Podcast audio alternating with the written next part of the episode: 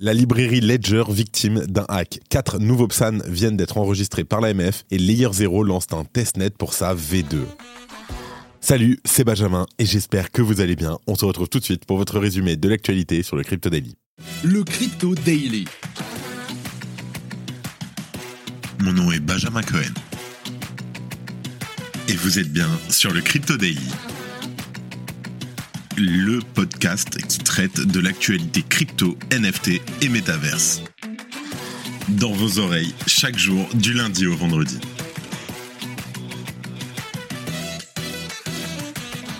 Des hackers ont dérobé l'équivalent de 484 000 dollars en insérant un code malveillant dans la bibliothèque GitHub du Connect Kit de Ledger, affectant plusieurs protocoles DeFi. On en parle dans un instant, mais hier c'était le bordel partout. En deuxième news, cette semaine, ce ne sont pas moins de deux exchanges crypto majeurs qui ont obtenu leur enregistrement PSAN, à savoir Gemini et OKEX. Est-ce une preuve supplémentaire de l'attrait du cadre réglementaire français? Et en dernière news, Layer 0 a lancé son testnet pour la version V2, disponible sur plus de 40 blockchains, visant à améliorer la facilité de développement, la sécurité et le haut débit du réseau. Mais avant tout ça, et comme d'habitude, le coin du marché.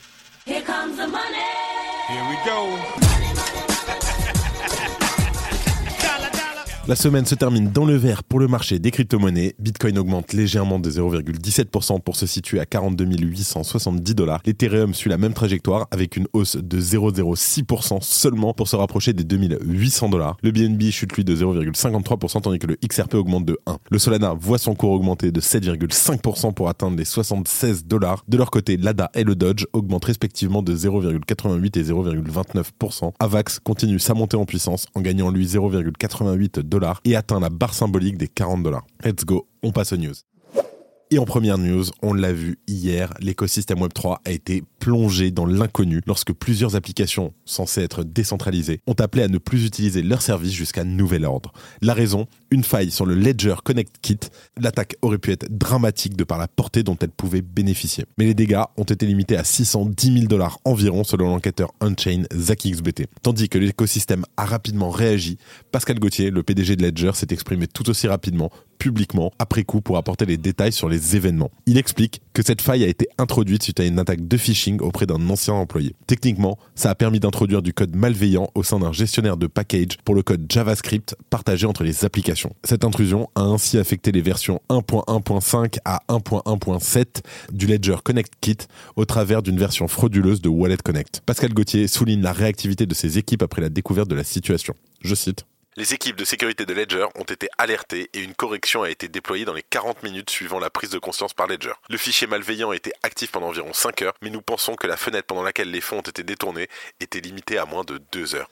Pascal Gauthier explique que dans 99% des cas, une personne seule ne peut déployer de nouveaux codes sans que celui-ci soit examiné par différents acteurs. D'ailleurs, un employé quittant l'entreprise voit ses accès retirés à tous les systèmes Ledger, d'après Pascal Gauthier. Il explique malgré tout que cet épisode permettra de tirer des leçons et permettre de mettre en place des contrôles de sécurité renforcés. Maintenant que tous les correctifs nécessaires ont été apportés, les développeurs d'applications sont donc invités à utiliser la version 1.1.8 du Ledger Connect Kit, exempte du code frauduleux. Du côté de l'entreprise, les secrets permettant la publication du code sur le GitHub de Ledger ont été changés. Et Tether a gelé les USDT impliqués dans le hack. L'adresse du hacker est d'ailleurs visible sur Chainalysis, tandis que Ledger collabore maintenant avec les autorités afin de retrouver le ou les coupables. Pascal Gauthier a aussi souligné le besoin pour l'industrie de relever ses normes de sécurité, expliquant que si c'est sa société qui a été ciblée cette fois-ci, cela pourrait se produire à l'avenir avec un autre service ou bibliothèque le Crypto Daily lance une nouvelle newsletter exclusivement dédiée aux NFT.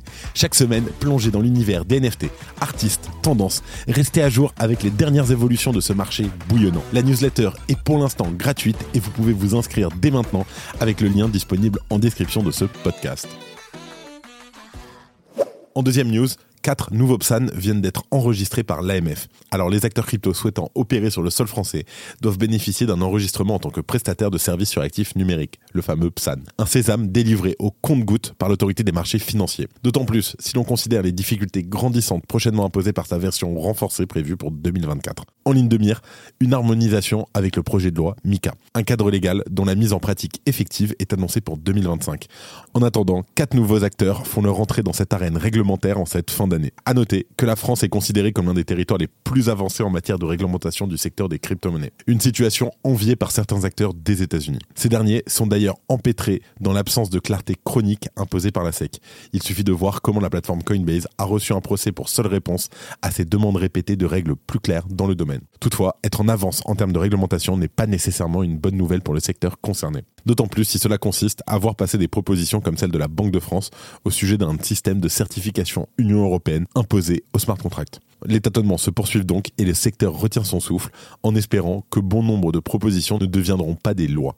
Dans le même temps, de nouveaux acteurs font leur entrée sur le territoire français, et cela en toute légalité au regard de la réglementation PSAN. On note donc l'enregistrement de ces acteurs sur la liste blanche des projets PSAN adoubés par l'autorité des marchés financiers depuis le 12 décembre dernier. Alors, dans les faits, cette intégration concerne la société Gemini Intergalactic Europe Limited pour l'exploitation d'une plateforme de négociation d'actifs numériques, la conservation, l'achat-vente fiat et l'échange crypto to crypto. On le rappelle, Gemini, c'est euh, l'exchange bien connu aux États-Unis des frères Winklevoss. La plateforme OKEX France Technology Company Limited SAS pour le même type de service, mais sans la partie plateforme de négociation. Ensuite viennent les projets Cifral Fabeto LDA et JobChain SL. En tout cas, petit à petit, le secteur crypto français fait donc son nid dans l'entrepsan, mais il s'agit d'un exercice complexe dont la réalisation est encore souvent inaccessible aux startups trop fragiles pour supporter le coût de cette procédure. Merci d'écouter le Crypto Daily. Et en dernière news, Layer 0 lance un testnet pour sa version 2. Alors, Layer 0, le protocole populaire de messagerie interchain, a lancé le testnet pour la version V2 de son protocole. Disponible sur plus de 40 blockchains, cette mise à jour vise à améliorer la facilité de développement pour les tiers, renforcer la sécurité et augmenter le débit du réseau. La version V2 de Layer 0 introduit plusieurs améliorations majeures. Parmi celles-ci, l'implémentation des sémantiques unifiées qui permet aux développeurs d'applications décentralisées de créer des applications fonctionnant de manière identique sur chaque blockchain supporté par Layer 0. Les développeurs pourront également configurer leur propre pile de sécurité et choisir parmi plusieurs réseaux de vérificateurs décentralisés pour renforcer la décentralisation.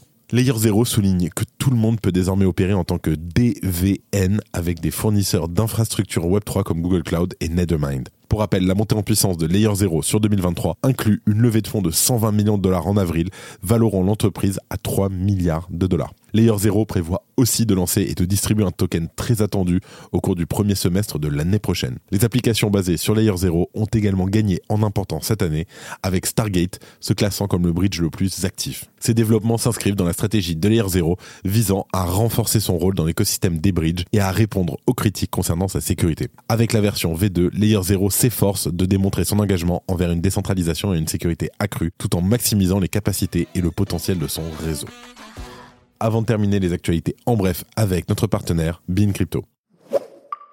OKEx décroche la première place. Alors selon Diapradar, la marketplace NFT OKEx a surpassé Blur et OpenSea en termes de volume de transactions sur 24 heures, atteignant 25 032 millions de dollars, ce qui en fait la plateforme préférée des traders dans l'industrie concurrentielle des NFT.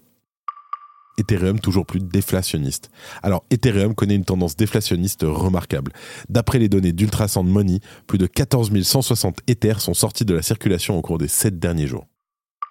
La Russie veut classer les crypto minés comme marchandises exportables. Le ministère russe des Finances propose de permettre aux mineurs d'exporter leur production comme d'autres marchandises. Il souhaite créer une législation similaire aux normes d'exportation du gaz naturel pour les exportations de crypto.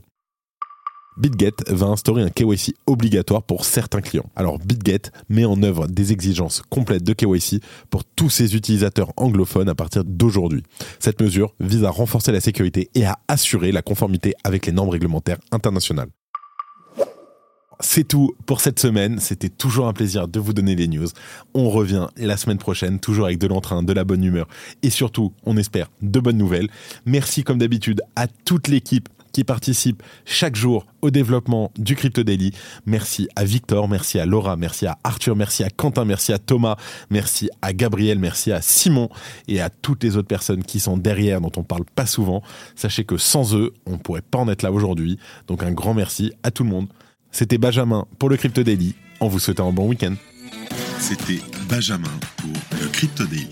Merci et à très vite.